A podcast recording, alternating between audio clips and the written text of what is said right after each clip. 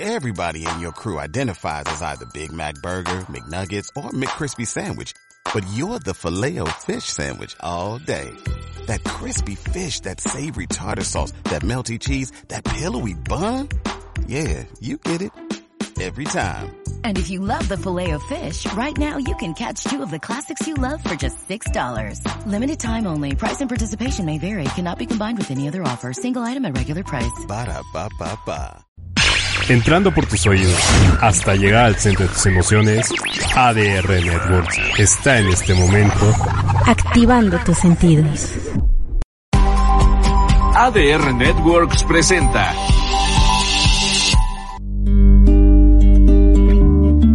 Hola, te invitamos a acompañarnos en esta nueva emisión de Ser Mujer, Mamá y mucho más, en donde tocaremos temas sobre mamá, mujer, amigas y todas las distintas facetas que llevamos. No te muevas, ya comenzamos. Hola, hola Moni, ¿cómo estás? Bienvenidas a todas un lunes más de Ser Mujer, Mamá más. Sí, buenas tardes. ¿Cómo estás Moni? Te, te, te veo como Ahí un estoy poquito... escuchando medio, medio cortada. Yo también, pero no sé Ah, si ya, eres tú. me parece que ya, no sé. Ya estamos. Sí, creo que soy yo. No, no sé, la verdad. Te ves un poquito borrosa, pero No, ya pues te- ya. ahí está. Como Bueno, que se traba. Sí, lunes 17 de octubre. ¿Cómo estás, Moni? Mm, Todo muy bien, Ceci. Alegre de que hoy por fin hizo calorcito bien. Bueno, han estado los días un poco mejores, pero hoy así como que ya se Sí, extrañaba sí. que no hubiera tanto frío. Ya sé, salió el sol. Oigan, tengo que decirles algo. El fin de semana, bueno, quiero recomendarles, antes de que se me olvide y empecemos con las noticias, y nos acompañe Ruth y nos empiece a decir cuáles son los onomásticos y las noticias del día. Eh, el quiero hacerles recomendaciones porque eh, si bien siempre les estamos platicando de la parte de entretenimiento, que el cine, que el teatro, todo este rollo, justo la semana pasada eh, estuve, eh, bueno, ayer fuimos al teatro y fuimos a ver la, la mm, obra de la historia de Mowgli, que está aquí en el centro veracruzano sobre Miguel Ángel de Quevedo. Y la verdad es que está muy linda. Eh, está Lupita, Lupita Sandoval como directora y su hijo, que es Mauricio Roldán, es el que la hace de Mowgli. Y la verdad es que tiene, está muy bien armada. Eh, si a los niños les gusta el libro de la selva, seguro la van a disfrutar muchísimo. Entonces, este, bueno, creo que vale la pena que hoy que ya regresamos, que ya no tenemos que traer cubreboca fuerza, que, que ya hay mucho más lugares eh, donde se puede. Hola, Ruthcita, ¿cómo estás? Está apagado tu micro. ¿Quién me venta unos besos? Unos besos. Bueno, eh, ¿qué tal? ¿Bien, bien ustedes? Eh, Escucho que estás hablando del cubrebocas, ¿verdad? No, estaba hablando de que ya, eh, bueno, pues ya empezamos a ir nosotros a más actividades justo y ayer fuimos al teatro y estaba lleno el teatro, entonces, bueno, pues lo que, lo que quería decirles es invitarlos a que empiecen a ir más al teatro, a que empiecen a ir más al cine, a que empiecen a hacer más actividades como para que sigamos apoyando la reactivación económica de nuestro país. Y, y uno de los, eh, justo les decía que fuimos ayer a ver la historia de Mowgli en el centro veracruzano y varios fines de semana anterior fuimos a ver Hansel y Gretel al Club Libanés.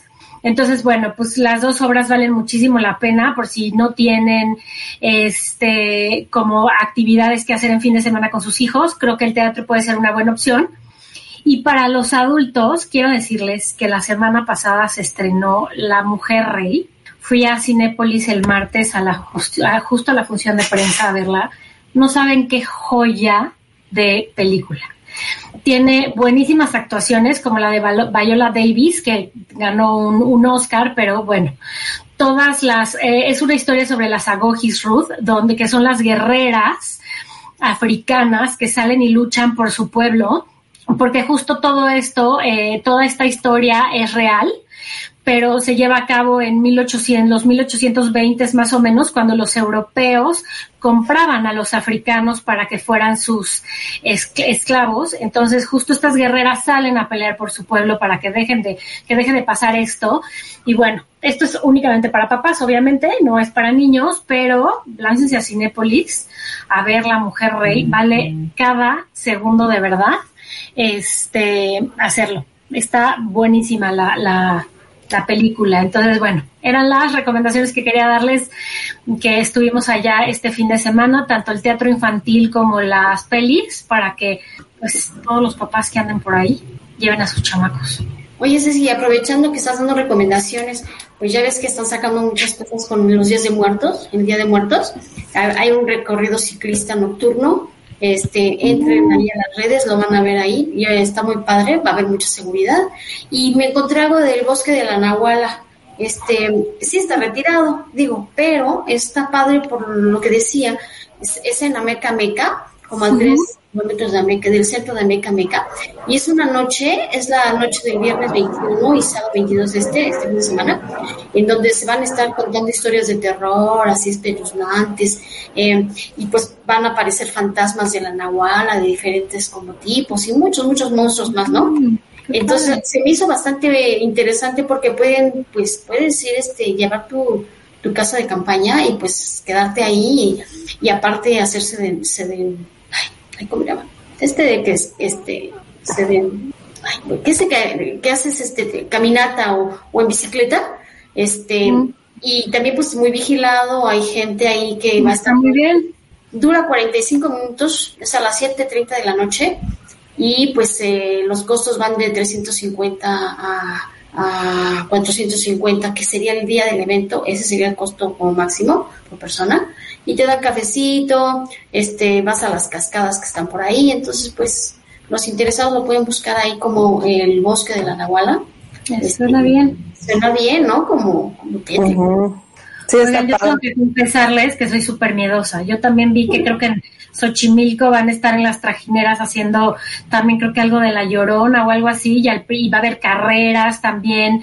No sé qué marca es la que va a hacer una carrera del Día de Muertos y entonces te van a salir y te van a espantar mientras tú vas ahí corriendo, pero al principio dije, ay, suena muy padre, y luego dije, no, ¿qué? Mis hijos y yo, o sea, bueno, el grande no, pero el chiquito, no dormimos, o sea, yo no les quiero contar que los primeros tres capítulos de, ay, ¿cómo se llama esta serie? De, se me de Stranger Things, no dormí, claro que no dormí. Y la primera temporada es lo más light que hay porque dicen que ahorita la quinta está súper hardcore, que de verdad está horrible. Entonces, imagino, no sé, a quien le gusta Stranger Things, yo lo respeto completamente, pero soy súper miedosa. O sea, ni siquiera ir a las casas del terror de Six Flags porque me empiezan a perseguir los zombies en Six Flags y me pongo muy nerviosa. Soy súper, súper, súper, súper miedosa. No soporto películas de terror, no, no es lo mío. Entonces, bueno, para quien le guste todo esto, está increíble. Si son miedositos como yo, pues quédense en su casa un ratito y nada más vayan a pedir Halloween tranquilamente vestidos de, de bruja o de calabaza, algo Sí, yo también soy súper miedosa, pero súper, o sea, yo soy malísima para las películas de terror, mala, mala.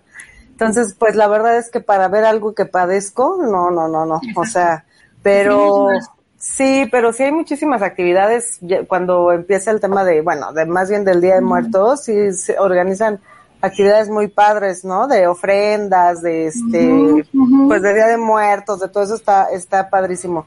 Ir con los niños porque además les encanta. A los niños les encanta todo eso. Aunque les da un poquito de, de, de, miedito, pero les gusta mucho. Entonces, bueno, pues ya estamos más, más este, ¿cómo se dice? Más, más cerca del fin de año. Y ahora sí, ya pasando Halloween y Día de Muertos, ya. Esto ya acabó. Empiezan las posadas. Sí, sí, sí, pero bueno. Sí. Y habla, y ahorita que estabas diciendo de, de los lugares de cubrebocas y eso, este, que pues ya no es ya oficialmente ya en la Ciudad de México ya no es obligatorio el uso en ningún lado. Estaba escuchando que en las escuelas sigue siendo obligatorio dentro de las aulas, tanto en alumnos como en los maestros, pero en el patio, recreo y eso ya es opcional, pero en las aulas sigue siendo obligatorio, lo cual pues me parece bien, ¿no? Sobre todo que ahorita se vienen los fríos y así. Entonces, bueno, nada más quería comentarles porque tenía la duda y justo ayer escuché que en las escuelas sigue siendo obligatorio. Bueno, a mí no me dejan entrar a dejarme recoger a mis hijos si no me lo pongo. Y mira que la escuela tiene, o sea, todos los lugares por donde yo paso para recoger y dejar a mis hijos son al aire libre. O sea, no entro a un solo salón. Y no hay forma que yo entre a la escuela sin cubrebocas. Pero, o sea, creo que está bien porque, miren, les voy a platicar qué pasa, que creo que hoy en día se está dejando llevar mucho también la gente por los papás, entonces sobre todo las escuelas, están como muy en este tema donde antes a los papás no se les preguntaba, la escuela imponía sus reglas y esto es lo que hay. Hoy parece que los papás ponen las reglas. Son los que mandan, sí. No, no, qué cosa. A mí me parece una locura, un, un, desquicie completamente, porque hay que tener reglas súper bien establecidas, tanto para los papás como para los niños, porque si no, entonces la gente eh, le enloquece. Pero bueno, entonces, justo como está un tema así, entonces yo creo que para que no haya con que los papás que están de acuerdo y los que no estén de acuerdo y se vuelva loca esta situación si de por sí ya se quejan de todo, entonces yo creo que por eso, para que todo el mundo esté tranquilo, y miren, les voy a decir una cosa, ayer estábamos en el teatro y les decía yo a mis hijos, este, por favor pónganse el cubrebocas. Y entonces yo nada más veía que se les orbitaban los ojos al chiquito y volteaba y me decía, mamá, ¿por qué quieres que me ponga el cubrebocas? que la bebé que está atrás de ti se le escurre el moco y está tose y tose. Y el niño que está junto, que es el hermanito, igual está tose y tose. Entonces, seguro no es COVID, pero ¿sabes qué? Yo no me voy a llevar su germen. Ponte el cubrebocas en este momento. Al fin ya estamos súper acostumbrados a usarlo. Ahí te quedas. Sí, como dice Irene, seguiré usando mascarilla. Yo creo que podemos elegir en qué lugares ¿no? Si vienes en la calle al aire libre y estás como muy tranquilo y no hay tanta gente, te la puedes quitar tranquilamente, pero si te vas a meter al centro de Coyoacán un domingo, al mero centro, o estás en una obra de teatro o en el cine, ya tú eliges. Yo creo que ya es personal, pero me parece que pues vale la pena que nos podamos seguir cuidando en ciertos lugares. Y ahorita que se viene la temporada de fríos, yo creo que un poquito más, ¿no? Porque es cuando los niños empiezan con el moco a todo lo que da. Y de actividades, de eso que mencionamos ahorita, y de eventos, y entonces ya fin de año, y las posadas, y la reunión con no sé quién, o sea, digo, de por sí ya estábamos bastante relajados en eso, ahora pues ya, la verdad es que no, ya, ya, yo ya no conozco a quien no vaya a una reunioncita o salga con alguien, o sea, entonces bueno, pues yo, yo sí, yo sí sigo un poco, yo digo Justo ayer vi a un amigo y me dice, oye, ya, no, me dice, ¿te sigues cuidando así cañón? Y yo, pues yo sí. No, hombre, ya, ya esto del COVID está súper superado, ya relájate, y así con la única con mi cubrebocas. Pero bueno, pues ya, o sea, la verdad es que, pues respetable, ¿no? Quien quiera, quien no. Completamente pero este pero en las escuelas todavía la verdad es que me pareció buena medida porque sí hay salones en que están son muchos niños están muy hacinados con el frío cierran las puertas que en teoría no tendría que ser no deben de aunque haya frío mantener la ventilación pero pues está muy bien porque yo creo que, en las escuelas está bien que sigan usándolo, porque incluso en hospitales me parece que ya tampoco es, ah, es obligatorio. Eh, eh, lo que sí recomiendan, no es obligatorio, pero es recomendación, que sean escuelas, hospitales y transporte público, y este, ahí sí, sí, y, personas que tengan algunas enfermedades crónicas, sí es necesario que, que usen el cubrebocas, personas adultas mayores. Y saben que estaba leyendo que decía un experto del Hospital Subirán, que decía, bueno, está bien el cubrebocas, pues se, se, hizo para que lo utilizáramos para que, no para que no nos para que no nos, no nos contagiáramos, más bien para que no emitamos nosotros todas esas gotas, ¿no? Esas gotitas que dañar a los demás. Dice, pero aparte de, de todo lo que nos sirve para la pandemia, pues nos puede servir para el futuro para evitar que nos estemos enfermando de gripa o de influenza. La influenza es muy delicada y también puede llegar a ser mortal, ¿no? En, años anteriores fue, ha sido bastante dura y pues recomendaba eso, dice, pues si no lo usamos este ya para lo de la pandemia, si no lo queremos usar, pues evitemos para la temporada de frío y las gripas, ¿no? A mí se me hizo como muy, muy cierto porque ya van a empezar, o sea, de que la gripa viene, pues sí, ¿no? O ni quien la pare, Y luego también por ahí escuché algo curioso de el síndrome de la cara vacía, ¿no? Que dejas de usar el cubrebocas y ya te sientes raro. estaba escuchando el otro día que decían que los que las estas generaciones nuevas que yo ya no sé si son los ninis, los X, Y, Z, W, como se les llame a las nuevas generaciones, porque ya hay 20.080 generaciones, pero que, que al contrario, que les está costando trabajo salir sin cubrebocas, que porque se sienten desprotegidos y todo este rollo, entonces es como, ¿sabes? Escuchas como todas las versiones del que te dice que, que, que ver tu cara, que sonrías, que hagas este contacto con la gente es súper importante, ¿no? Y este y el, el recibir el, el, abrazo, el tener el contacto humano, es como te sube la energía y las defensas, entonces escuchas como por todos lados mil cosas. Yo, yo sí creo que es importante el, el contacto físico. Yo soy de las que soy de las súper empalagosas con el mundo. Entonces, pues para mí, si yo no dejé de ser empalagosa con mis hijas y con mi gente, pero bueno, pues había que respetar a ciertas personas que querían así como de lejitos pero para los niños yo sí creo que vale la pena. Una, porque hay mamás que mandan como los del teatro de ayer, ¿no? Que no importa que el moco verde esté escurriendo y es, tengo que ir a trabajar, tengo que dejar que. O según ellos tienen una cierta, este, ¿cómo, cómo se dicen? Este, ay, se me fue ahorita el nombre, que tienen, que tienen, que no es gripa, alergias, y entonces los mandan hacia la escuela, ¿no?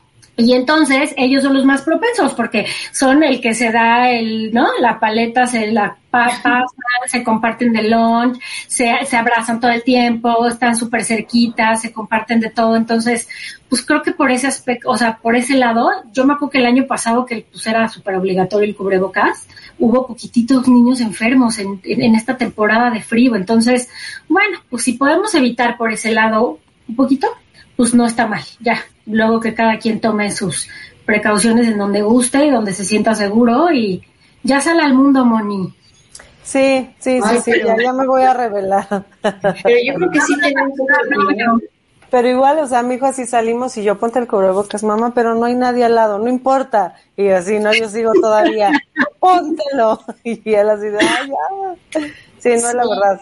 Pero, pero fíjate que ahora que comenzaron las lluvias, eh, yo me encontré con gente con gripa, incluso en mi casa tenían gripa y muy fuerte. Pero no era COVID. No era COVID, no, ya habían ido al doctor claro, y todo. como que poca gente tiene COVID, ¿no? Yo ya no he escuchado sí, mucho. Yo tampoco, afortunadamente. pero aún, aún, sigue, es poco, pero sí todavía anda por sí, ahí. Sí, sí, Pero el cubrebocas ayudaba mucho, ¿no? Este, uh -huh. Ayudó mucho para que no se esparciera todos los, los bichos de, de, la gripa, ¿no? Y sí. yo digo que, que sí, sí, sí, yo sí voy a seguir como Moni este, seguir usándolo, a lo mejor pues en la oficina, ¿no? Porque pues donde yo estoy, sí hay sana distancia y un tanto de ventilación. Entonces, pues sí, sí lo voy a seguir usando porque yo la verdad es que, sí, no, no, me, es que pega muy fuerte, la verdad.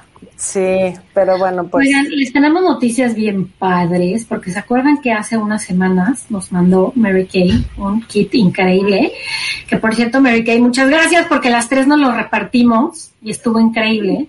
Y pues justo hoy tenemos regalos. Mary Kay nos manda dos kits increíbles de este nuevo, esta nueva eh, línea AdPlay para que pongan atención porque les vamos a platicar un poquito de algunos eh, productos nuevos para que al final les haga yo una pregunta, escriban a las redes sociales de ADR Networks y se pueden llevar su kit de Mary Kay.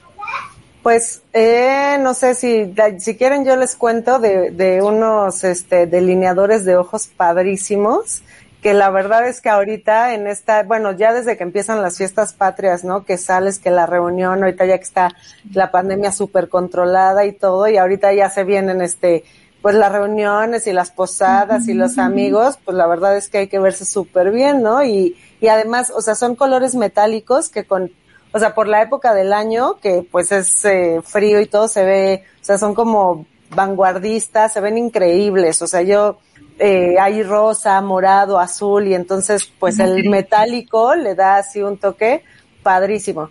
Y este, pues bueno, es, eh, también tiene Mary Kay at Play, esta línea tiene delineadores mate, que también, bueno, entonces los, esos son como más, este, tradicionales para ir al trabajo y todo, los metálicos, bueno, están padrísimos, entonces, estos vienen dentro del kit, no sé si, los, los delineadores. Vienen dentro del kit, seguramente les van a encantar. Viene, pues prácticamente, miren, yo tengo por aquí eh, las sombras, están súper lindas, no, no les abriré todo porque mis hijos ya le vinieron a meter el dedo. Este, no, bueno. No, no, no. Aquí. Y bueno, mamá, a ver de qué color sale, ¿no? Este es, es, uno de los rubores. A mí lo que me encantó es que tanto las sombras como los rubores tienen dos colores. Entonces puedes hacer como esta mezclita. La mezcla, sí. Exactamente. Y entonces no queda un solo color, sino que es como la mezcla linda. Ahorita que estabas hablando de, eh, este no es delineador este mate, pero sí es labial mate. Y la verdad está increíble para, justo te dura un chorro. Ah, es el que trae, se ve súper bonito. Es el que traigo. Yo le puse un brillito encima, porque a mí sí me gusta como que se sienta no tan seco, pero el color me pareció increíble y te dura muchísimo y, y trae trae varios, o sea, ahorita no no traje todos, pero esta línea trae, eh, trae el, el Ad Play trae un, un montón. ¿Y qué más trae, Rutsita? Pues, pues ahí, ahí entro yo porque la verdad este eh, se me hace que Mary Kay siempre está innovando, a mí se me hace algo muy tremendo que siempre esté pensando en nosotras. Y pues a quien no le gusta sentirse segura, fuerte, libre y dejar como por donde pases, pues dejes esos aromas así ricos cuando te pones algún perfume, ¿no? Entonces en esta ocasión pues sacó también un perfume Mary Kay que se llama eh, Mary Kay At Play Pink y pues es algo que te va a dar una sensación como de, de actitud, de rebeldía, de libertad. Trae, trae eh, aromas florales como los jazmines, los, las rosas, los lirios y pues yo la verdad sí los invito a todos a que prueben esta nueva fragancia y eh, que disfruten de, pues que sus, sus sentidos disfruten de todas estas, de esta gama de olores que además pues están hechos de base de lichi, jazmín y pachuli. El pachuli creo que es un aroma, yo la verdad escuchaba así como un aroma rebelde, ¿no? Creo que ahorita combinado con estos aromas florales pues va a estar como la, eh, una cuestión, mm, ya oler el perfume es una cuestión agradable, muy muy bonita y además pues este es, tiene notas como de bergamota y rosas y seguramente los aromas que libera uno con esta fragancia pues van a dejar que una hora de, de olor por donde vayamos pasando, ¿no? Ah. Si estamos buscando nosotras esta ese tipo de características que estábamos diciendo, la rebeldía, la libertad, pues esta fragancia seguramente nos las va a dar y, y este y pues esperemos que a todas les guste y pues así estamos. Huele delicioso, aquí la tengo, oigan, y la pregunta llegó para que participen por su kit. Qué bonita ¿Cómo se llama esta fragancia? Escríbanos a las redes sociales de ADR Networks y díganos cómo se llama esta fragancia de Ad Play de Mary Kay. Y pues el kit es de ustedes, no se les olvide. Oigan, hoy ya no platicamos absolutamente de ninguna noticia. Siempre la primera hora se nos va en el pajareo y la plática entre nosotras. Pero hoy les tenemos un tema súper interesante. Tenemos un experto en, actividad física. Él es coach y está ahí súper interesante porque nos va a platicar de toda esta parte de justo si estás haciendo, o sea, si ya haces ejercicio quieres tener como un objetivo tipo un maratón, un medio maratón, un triatlón, un Ironman, o quieres empezar porque te quieres hacer una carrera de 5 kilómetros o una onda así, pues Javi nos va a platicar. Pero antes de que eso pase, les tenemos un videíto. Vamos a corte y regresamos con Javi para que les platiquemos de este tema. No se vayan.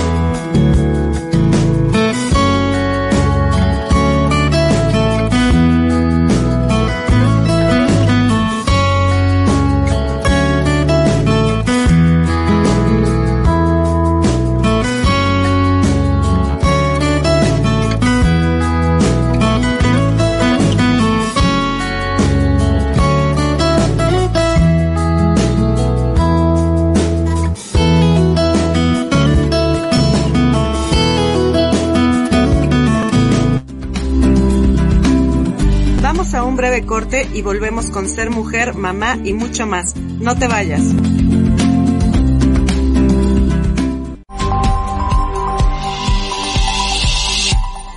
Hola, soy Jonathan Tonatiu y te atrapo los martes a las 4 de la tarde aquí para conocer el mundo del teatro. Vamos a viajar por noticias, estrenos, información y muchas cortesías. ¿Sabes en dónde? En ADR Networks, activando tus sentidos.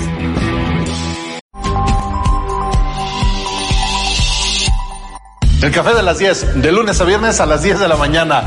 No se lo pierdan, véanlo, perros. Que no puedes decir perros al aire. Ay, sí lo he dicho al aire. Además, tú que tú ni viniste a la fiesta de fin de año, güey.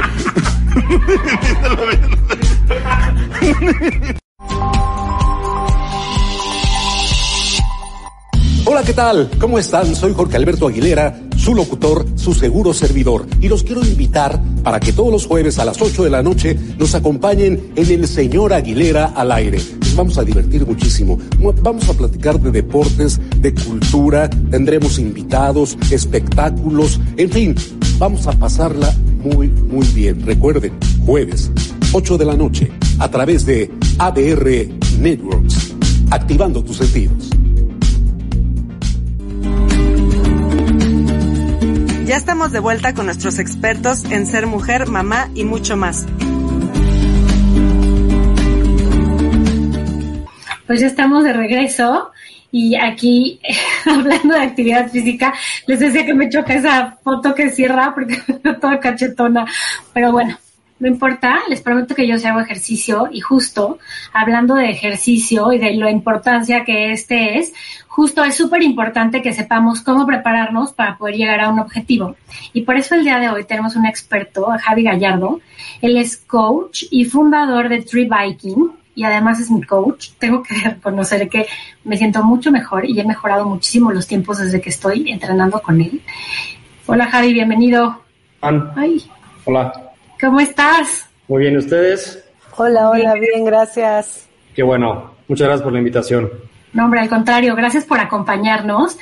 Y justo una de las partes que platicamos mucho en Ser Mujer, Mamá y mucho más es toda esta parte de bienestar y de activación física, tanto nosotras como mamás y papás, como para los niños. Pero ahora que estábamos eh, platicando esta parte importante de cuando te quieres preparar para llegar a un objetivo como un maratón, medio maratón, triatlón, Ironman, carrera, lo que sea, ¿qué tan importante es estar preparado, Javi? Porque hay mucha gente que a mí me ha tocado hacer medios maratones, donde de repente llegamos y se desveló y hace dos horas viene del antro, pero además nunca en su vida ha, ha entrenado.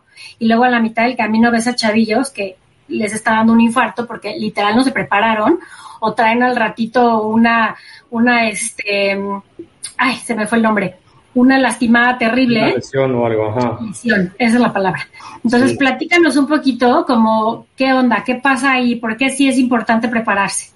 Mira, yo creo que todo eh, es como la pura salud, ¿no? Eh, los excesos son malos y así como alguien se puede comer 48 tacos de una sentada porque tiene hambre, pues a ratito lo va a pasar mal, ¿no? Entonces, si tú te inscribes a un medio maratón sin entrenar, pues es muy probable que lo acabes porque a lo mejor pues las endorfinas de ese día o la adrenalina o las ganas de llegar a la meta te ayuden a hacerlo, pero vas a estar con muchísima fatiga y a lo mejor muy lesionado, este, no sé, a lo mejor en una semana, dos semanas o, más tiempo. Quizás nunca más quieras volver a correr, ¿no? Digo, esto hablando si lo puedes terminar y si no te va peor en el camino, ¿no? Eh, hay muchas, eh, mucha la gente lo sabe, digo, hay gente que no ha podido terminar y que se lo llevan en ambulancia o, al hospital directo, ¿no? Entonces, una preparación, pues siempre es, siempre es muy importante para hacer cualquier tipo de actividad, ¿no? Hasta correr 5 kilómetros, hasta subir una montaña, hacer un hike, eh, cualquier, cualquier deporte tiene que llevar su preparación y su entrenamiento, ¿no? Ok. Lo, Eh, no, no, Siri. Lo ideal es, bueno, eh, la persona que quiere empezar a entrenar o que quiere eh, lograr un objetivo, pues definir qué es lo que quiere hacer y por qué lo quiere hacer, ¿no? Muchas veces queremos hacer un, un medio maratón, pues porque nuestra vecina hizo un medio maratón o porque la cuñada hizo un medio maratón o porque la amiga ya corrió y pues yo también puedo correr, ¿no? Pero hay que entender que no cualquiera tiene las mismas cualidades y capacidades físicas o el tiempo para entrenar y poder lograr el objetivo. Entonces, es importante definir qué queremos hacer, por qué lo queremos hacer y en cuánto tiempo lo queremos hacer. En cuánto tiempo me refiero no en el tiempo de la carrera, sino en cuántos meses tenemos para preparar el objetivo. Y por eso es muy importante asesorarse con alguien que sepa de, de, de todo este rollo de cargas y entrenamientos para que pueda ser realista con ustedes y decirles, a ver, ahorita yo no te recomiendo que hagas esta carrera por el tiempo, porque, no sé, a lo mejor trabajo, escuela, hijos, familia, no te va a dar la vida para, para entrenar. ¿Sí me explico? Entonces, asesorarse con alguien es, este, es lo más importante y es eh, el primer paso que deben, que deben de dar, ¿no? Y creo que lo que dices es algo súper importante porque, o sea, porque no todo el mundo es igual, porque, por ejemplo, en el equipo donde yo entreno contigo, la mayoría son chavitos. Yo no voy a decir cuántos años tengo porque todos saben que estoy súper chavita, pero los chavos con los que entrenamos, de verdad yo me acuerdo que un día estábamos entrenando y uno de ellos dijo, wow, voy a llegar a, o sea, antes de mis 30 voy a cumplir, no sé, hacer un kilómetro o sea, cinco minutos del kilómetro o algo así, y yo decía, wow, yo ya pasé los 30 hace un rato y no he llegado a los cinco minutos ni de chiste, pero es justo eso. ¿No? O sea, yo ya tengo dos hijos, tengo trabajo, me desvelo muchísimo trabajando y aquí arreando gente. Y, y, por supuesto, mi, mi alimentación no es, o sea, no es mala, pero tampoco creo que es la mejor. Y, a veces puedo tener mis entrenamientos como yo quisiera y hay veces que no puedo por chamba o por carga este, familiar. Y no es lo mismo de que alguien que no tiene familia, que es súper aplicado en el día a día, que claro que tiene mucho mejor rendimiento, que es súper constante eh, tanto en la alimentación como, como en todo, ¿no? Entonces yo creo que hay muchísimas variantes para poder decidir cuál podría ser tu objetivo. Claro, sí, tiene que, tenemos que tomar en cuenta absolutamente todo lo que tenemos en el día a día. No nada más son las ganas de hacer un evento, porque ganas pues pueden sobrar, pero si tienes trabajo, estudias, tienes hijos o, más cosas en el día, pues vas a reducir el tiempo de entrenamiento a 40 minutos al día o 50 minutos, porque no nada más es el tiempo de la sesión, tienes que tomar en cuenta el tiempo en llegar al lugar para entrenar y entrenar, y luego el tiempo de salir de entrenar llegar a tu casa. Entonces, por más corta que sea la sesión, que sea a lo mejor 60 minutos al día, estás hablando que son por lo menos dos horas entre desplazarse a la actividad y de regreso. Entonces, tienes que tomar en cuenta muchos factores y no nada más las ganas de lograr el objetivo. Y para esto tu entrenador o, la persona con la que te debes acercar, que tiene la experiencia eh, o la capacidad de tomar una decisión para ayudarte, pues tiene que saber este tipo de información para poder decirte, oye, ¿sabes qué? Ese sí, eh, yo creo que tus, tus capacidades físicas sí te dan para esto, pero vas a tener que sacrificar ciertas cosas, vas a tener que hacer ciertas cosas para llegar al objetivo, porque si entrenamos dos días a la semana, pues en lugar de hacer un bloque de dos meses, lo tienes que hacer de seis meses. Y ya se vuelve mucho más tedioso y mucho más alargado y es más complicado eh, hacer los, los ciclos o los macrociclos, que es como nosotros trabajamos, ¿no? También el, tema, ay, perdón, Ruxita, también el, el tema de, de, además de las aptitudes de cada persona, de las condiciones físicas, de salud, de edad, de todo, el tema de, de que sea algo que te guste, ¿no? Porque muchas veces, o sea, yo veo gente que hace ejercicio porque, pues como dices, la vecina o mi amiga o está de moda y, y la verdad es que a lo mejor a mí me aburre muchísimo correr, pero me encanta la bici y entonces estoy corriendo y además de que de por sí el entrenamiento pues requiere cierta disciplina y es pesado, si además no es que te encante, pues lo vuelves más este pues más tedioso, ¿no? O sea, como si encontrar algo que realmente digas, ay, sí me gusta hacerlo, ¿no? No lo hago por, por, por un objetivo, pero que no sé, que, o sea, bueno, o sea, por ejemplo, quiero bajar de peso, pero correr, odio correr y estoy corriendo, pues entonces menos ganas le voy a echar, ¿no? Sí, totalmente, totalmente. Por eso les decía que tienen que encontrar o tenemos que saber qué es lo que queremos y por qué lo queremos, ¿no? Porque si lo que quieres es, a ver, yo a lo mejor una persona que es 100% sedentaria, que no hace nada hace 10, 15 años, que se casó, que tuvo hijos o lo que tú quieras, que ya no hace absolutamente nada y quiere retomar la vida, eh, la actividad física o algo, porque cuando eran chavitos a lo mejor iban a la gimnasia o al ballet o lo que sea, está bien, pero a ver, ¿qué quieres hacer? Activarte nada más, bueno, hay muchas cosas para eso, ¿no? Hay yoga, hay este, mil y un clases de funcional, gimnasios, muchísimas cosas que a lo mejor no nos quitan tanto tiempo y no nos hacen sufrir tanto, como una actividad más, más este, de alto rendimiento que es pues la carrera, el ciclismo o el triatlón o las, o las tres juntas, ¿no? Entonces, identificar bien por dónde queremos llevar nuestra actividad física para calzar nuestros cambios que queremos o los objetivos y a partir de ahí, pues encontrar la actividad que más se acomode a, nuestro, a nuestros gustos y a lo que tenemos por hacer al día a día, ¿no? Lo que se acopla más a nuestro día a día. Ok. Ahora sí voy. Eh, cuando alguien te busca para que lo entrenes, ¿qué es lo primero que ves tú en esa persona? ¿Hay algún tipo de perfil que tú digas, con este sí puedo trabajar, con este no? O sea, ¿qué es lo que tú... Mira, sí, como cualidades o actitudes de cada quien, no, no es como que me fije tanto. Al final, si a mí me buscan es por algo, yo intento ayudar a todos los que me buscan, ¿no? Intento encontrar la manera de adaptar mi tiempo, mis conocimientos y al equipo en, en, en la persona. Lo que sí hago es mando, por ejemplo, un cuestionario antes de entrar, en donde yo veo ciertas cosas, unas preguntas claves que a mí me dan una idea del perfil de atleta con el que voy a estar trabajando. Si ahí me ponen, oye, este, por ejemplo, una pregunta, eh, que, eh, ¿cuántas horas al día tienes para entrenar? Si me ponen de que una o dos al día, pues ya, ya, ya tenemos un paso adelante, ¿no? Si me ponen que 20 minutos, ahí ya no puedo hacer nada, ¿no? Yo no puedo mandar un entrenamiento de 15 minutos al día. Otra pregunta importante es, eh, por ejemplo, los días del fin de semana. ¿Qué tanto tiempo del fin de semana tienes para entrenar? Porque los días sábado y domingo son los que más tiempo le podemos dedicar al entrenamiento. Porque en teoría, pues no trabajamos, ¿no? En teoría estamos más libres. Pero si me dicen, bueno, no trabajo, pero es que el sábado tengo que llevar a los niños al fútbol, al ballet y al básquetbol, y el domingo tengo que ir a misa con mi suegra y ta, ta, ta, ta, ta pues ya tampoco puedo entrenar. Entonces, por eso tengo que adaptar, tengo que saber más o menos los tiempos de cada quien para poder hacer este, eh, pues la planeación. Y también, pues el objetivo, que es lo que queremos a corto, mediano y largo plazo, ¿no? Todo el mundo empieza con que yo quiero hacer un triatlón nada más pues porque lo tengo ahí en el radar y lo quiero sacar. Y lo hacen y luego quieren hacer un Ironman. Entonces, pues hay que ver cómo se va desarrollando el atleta, cuánto tiempo hay y cómo se pueden hacer las cosas para poder llegar a ese objetivo. Claro. Y objetivos, por ejemplo, o sea, tú trabajas cualquier tipo de objetivo, desde hacer una carrera de 5 kilómetros, 10 kilómetros, o sea, porque, por ejemplo, a lo mejor alguna mamá que nos esté escuchando ahorita dice, yo me corro de vez en cuando, me voy a viveros, me voy al bosque Tlalpan, me voy a donde puedo y corro un ratito, pero me gustaría meterle un poquito más, mejorar mis tiempos, hacer una carrera de 10, luego un medio maratón, y así, o sea, desde ahí se puede o ya tus entrenamientos son un poquito como para más pros. No, no, sí, tengo mucha gente que empieza desde cero, eh, desde que quiere empezar a correr, que se quiere, empezar a activar y luego quiere escalar las distancias, que es lo más común, es lo que más trabajamos, ¿no? Eh, sí trabajo con cualquiera, eh, ahorita no porque yo no pueda o no quiera, pero pues digo, el equipo está en full capacity desde hace un rato porque somos muchos, pero en mi asesoramiento no, no, no, no va de que ah, cinco kilómetros, no, eso yo no te puedo entrenar, ¿no? O sea, ahorita es por otra situación en las que no podría entrenar, entrenar a más gente, pero eh, por cuestiones de, cualidades o de tiempos de cada quien, no, no hay una limitante, ¿no?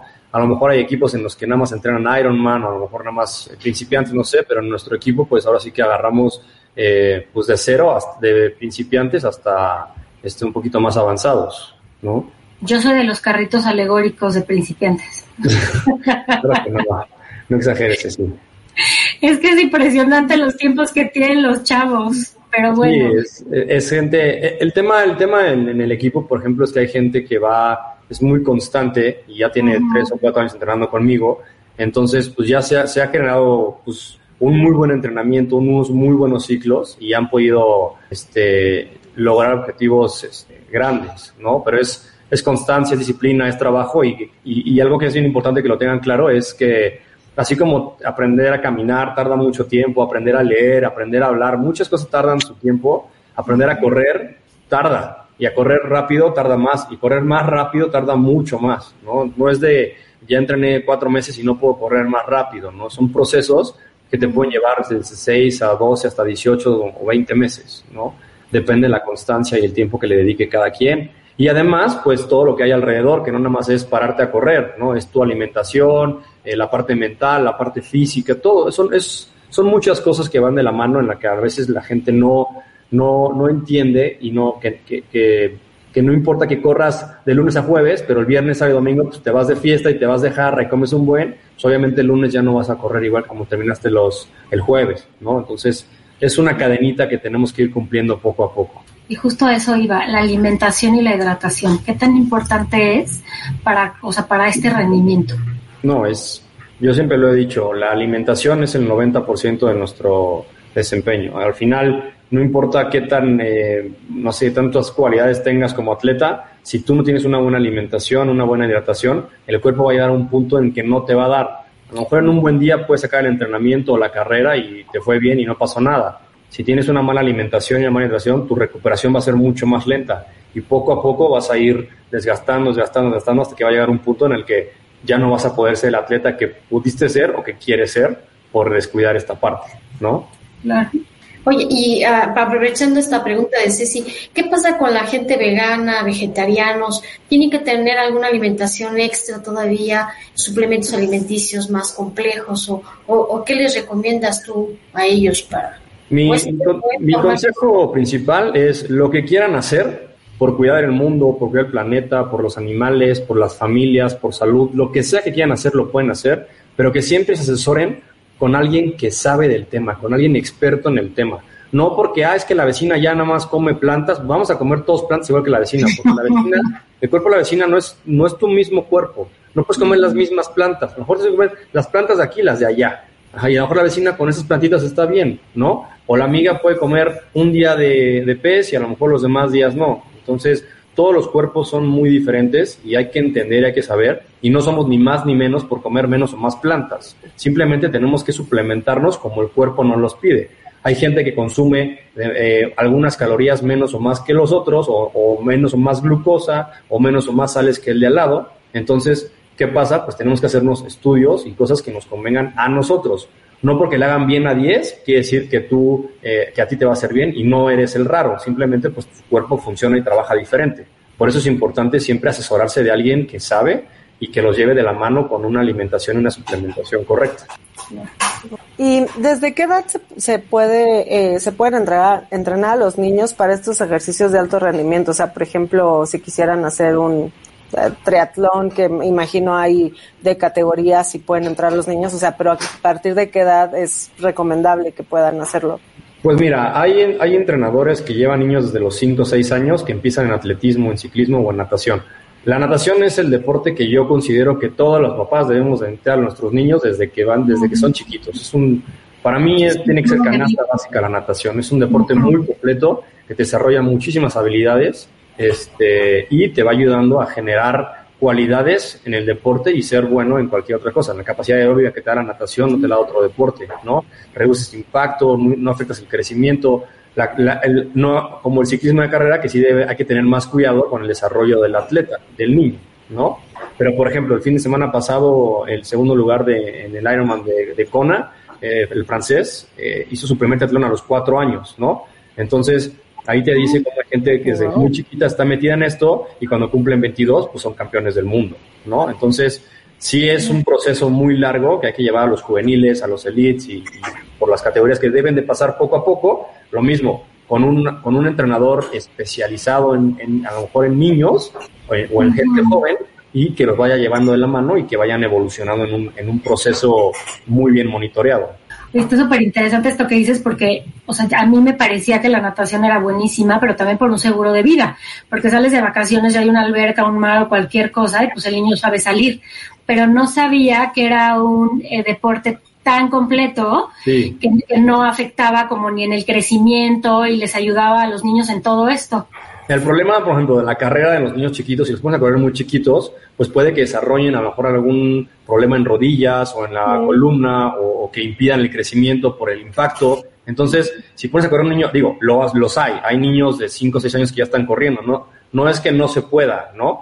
A lo mejor hay que tener más cuidado con algunos, hay que revisar muy bien la pisada. Generalmente los niños eh, pues tienen o pie plano o tienen pronación o tienen supinación y, cuando están chiquitos es cuando empieza su formación, es cuando hay que corregir todas esas cosas, con las botitas, con las plantillas, a lo mejor la posición de la, de la espalda. Entonces hay que tener más cuidado con eso porque pues si no lo checamos de chiquito, pues lo afecta.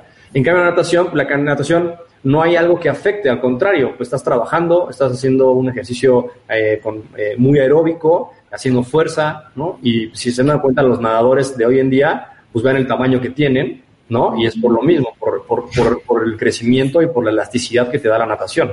Y están hasta marcados, ¿no? No, son, son muy fuertes, ¿no? Ujú. y por ejemplo, hay No, no, no, Rosita, tú y yo siempre estamos de Este, eh, yo había escuchado eso que dices, que de- si desde muy chiquitos están, pudieran tener como un problema a lo mejor de rodilla, de columna. Este, una tía de mi hijo es atleta de alto rendimiento de toda la vida y siempre ha dicho, pues, corre, hace, eh, eh, bueno, sí, triatones, bueno, no sé, y hace maratones así, de estas carreras que duran 20 horas y ya sabes. Ajá. Y ella dice que, que la, que si tienes una técnica correcta de, de, pues de eso, de como de trote o de pisada, no sé cómo se diga, este, nunca, no, no pasa nada. Y por otro lado, yo he escuchado a gente, pues experta, que dicen que a- aún con todos los cuidados, después de tantos años teniendo este tipo de, de ejercicios, sí o sí te va a afectar a los cartílagos y a la rodilla y no sé qué. Entonces, Claro, pues, no perdón. sé qué sea. No, no, no sé qué, cuál sea la realidad. Hay muchas realidades, ¿no? Pero no pasa nada hasta que pasa. Entonces, ¿qué hay que hacer? Hay que, pues, cuidar que no pase algo que no queremos tener. Entonces, a lo mejor hay una persona que tiene eh, mm, muy buena recuperación y muy buena capacidad y no le pasa nada. Pero si el de al lado lo quiere hacer igual, a lo mejor a él sí le puede pasar. Entonces, volvemos al mismo punto de estar siempre bien asesorados y bien cuidados y cuidar todas las partes que, que, que engloban eh, el- la actividad que queremos hacer.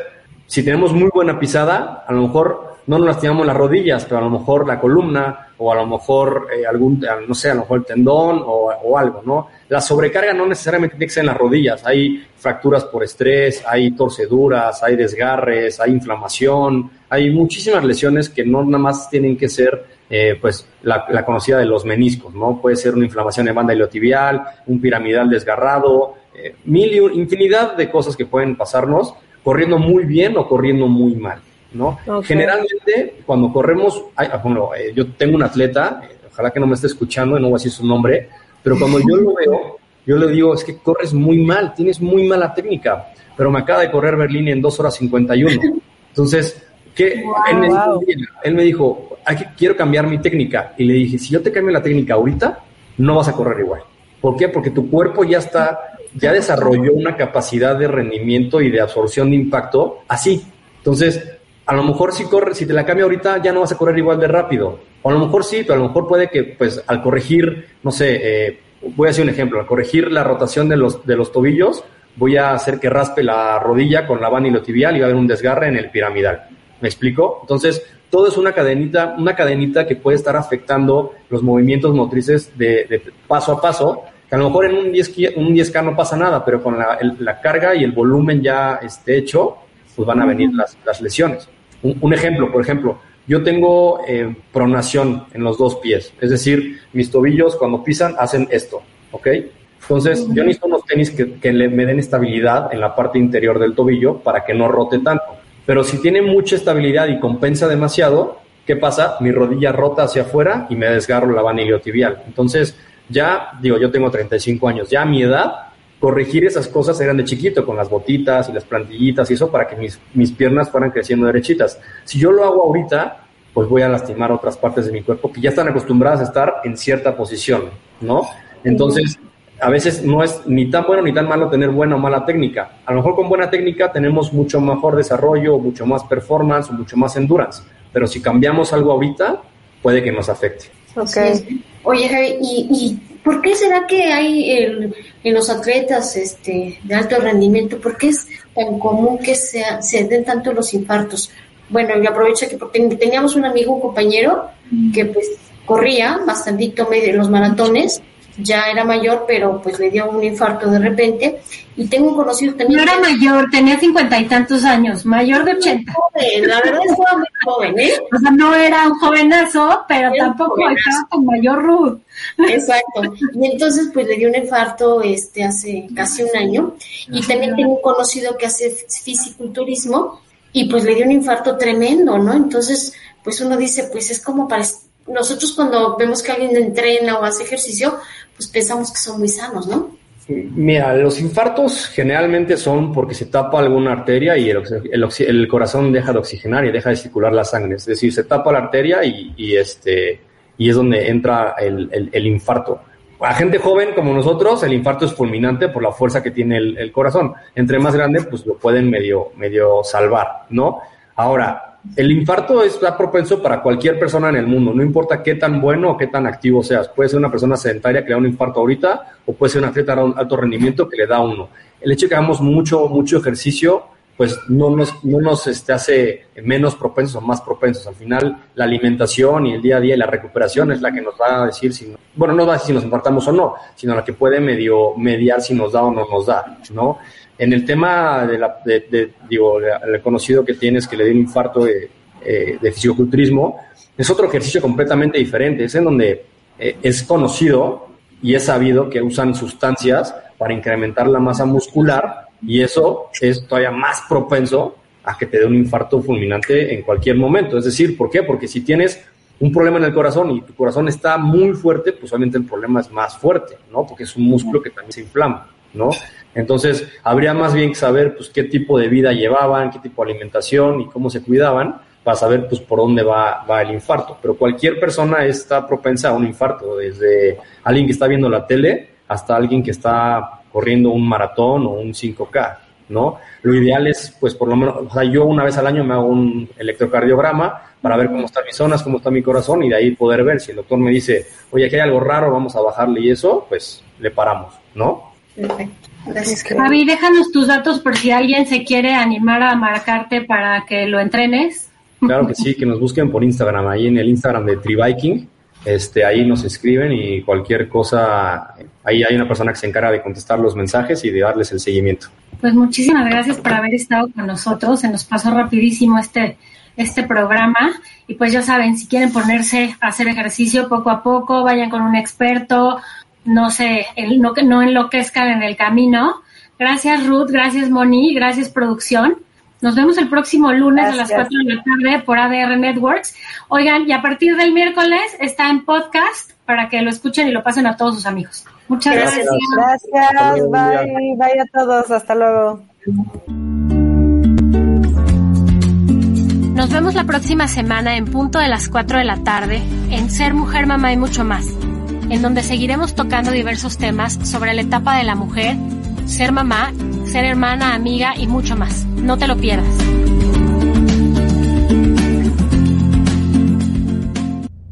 Entrando por tus oídos hasta llegar al centro de tus emociones, ADR Networks está en este momento Activando tus sentidos. Purchase new wiper blades from O'Reilly Auto Parts today and we'll install them for free. See better and drive safer with O'Reilly Auto Parts. oh, oh, O'Reilly Auto Parts.